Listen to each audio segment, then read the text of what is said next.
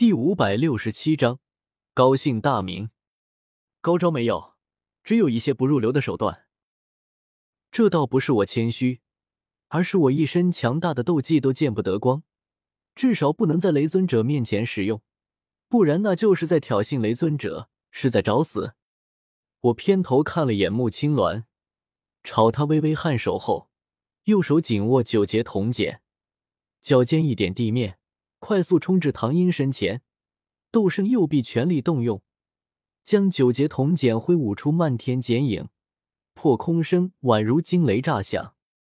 一弹指，足足挥出近百剪，好快的剪！唐英双眼一亮，剑和剑相差不多，一个没刃，一个有刃，这大概是两者间唯一的区别。如果世上真有重剑无锋。那绝对不是指什么盾剑，就是指剑。唐英单手持剑，一剑挥出，顿时分裂出漫天剑影。同样是一弹指斩出了近百剑。叮！九节铜剑和青钢剑在两人身前交汇，短短一弹指间就撞击了近百次，交击声直接连成一声，清脆悠长，就好像有一口精美铜钟被敲响。唐英剑法巧妙。一剑剑挥出，斩的九节铜剪微微斜开，让我胸前门户打开。他眼中闪过一道喜意，剑势一变，朝我心口一剑刺下，锋芒凛冽。呵！我微微一惊，却是并不慌张，因为一旁穆青鸾的攻击已经到了，一道巨大的青色锋刃朝唐英斜斩而来，欲要将他斩成两截。唐英面色一变。这就是被人围攻的后果，只得放弃攻击我，脚踏诡异步伐，以失之毫厘的姿势避开了这道锋刃，手中长剑一旋，这一剑改而攻向穆青鸾，一道锐利剑光从剑尖激射而出，刺向穆青鸾胸膛。我冷笑一声，也不去管穆青鸾，他能和唐英打这么久，这种小手段伤不了他的，不退反进。我大步迈出，再次逼近到唐英身前，挥起九节铜剪，就是朝他一顿猛抽。没有什么章法和招数，就三个字：准、快、狠。噼里啪啦一顿猛抽，唐英在我和穆青鸾的围攻下，顿时左支右绌，有些狼狈起来。高台上，剑尊者一张脸已经黑了下来，任谁的弟子被别人围着揍。也高兴不起来，黄泉尊者幸灾乐祸起来，笑得很开心。呵呵，看来万剑阁也要止步这第一轮了。他身后，王晨也跟着偷笑，讥讽的俯瞰着唐英。有人一起倒霉，心一下子舒服多了。不患寡而患不均。哼，唐英是被人围攻的，即便输了也不算什么，可不比你家小娃娃是被一个人揍下来的。剑尊者有些恼怒，瞪了眼擂台上的我。我正与唐英激战，自然是感受不到剑尊者的目光，继续朝攻去，一身斗技都见不得光，只能是不断挥舞九节铜剑。也幸好有这东西，不然我就只能像紫妍那野丫头一样，用一双拳头也打了。呼呼！穆青鸾双手掐诀。周身青色风属性斗气激荡，引动着四周的天地能量，掀起大风，竟是在擂台上凝聚出了一道游龙卷风。这道龙卷风是由无数青色小风刃组成的，无数道细小风刃快速旋转着，朝唐英席卷而去。沿途地面上有一道道裂痕出现，断口光滑如镜。不好！唐英惊呼一声。这龙卷风给他的压力极大，当即双手握剑，蓄力片刻，磅礴斗气剧烈震荡着，直到龙卷风席卷到他身前时，才一剑斩下。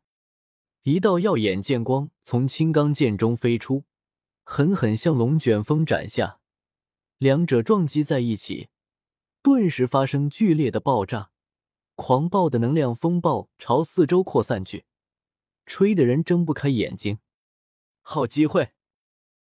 我微微眯着眼睛，只见唐英斩出这一剑后，脸色发白，明显有些脱力，当即大步流星走去，朝他一剑挥下。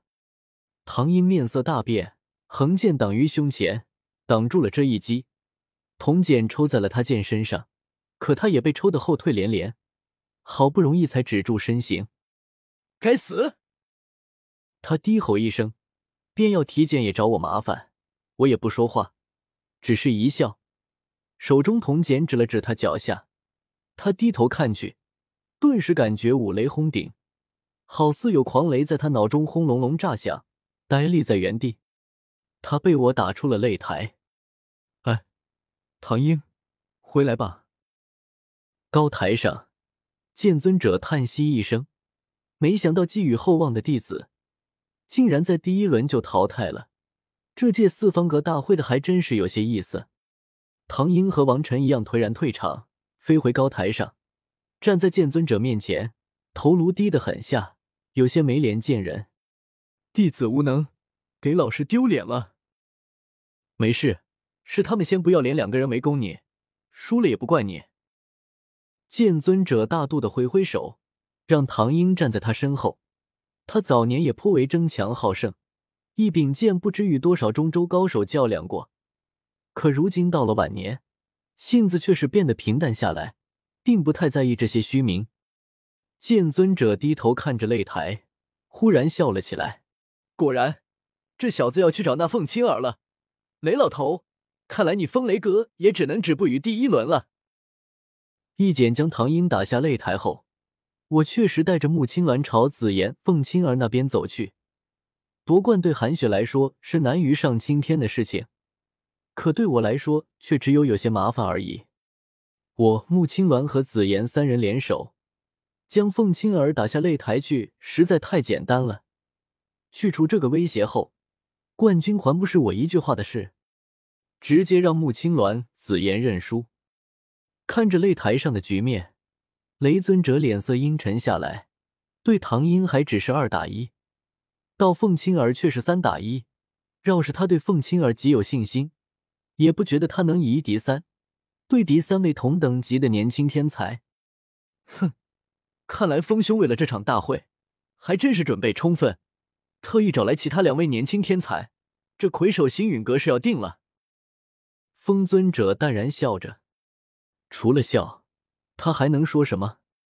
也不需要去解释什么。他也是尊者，和其他三人地位等同。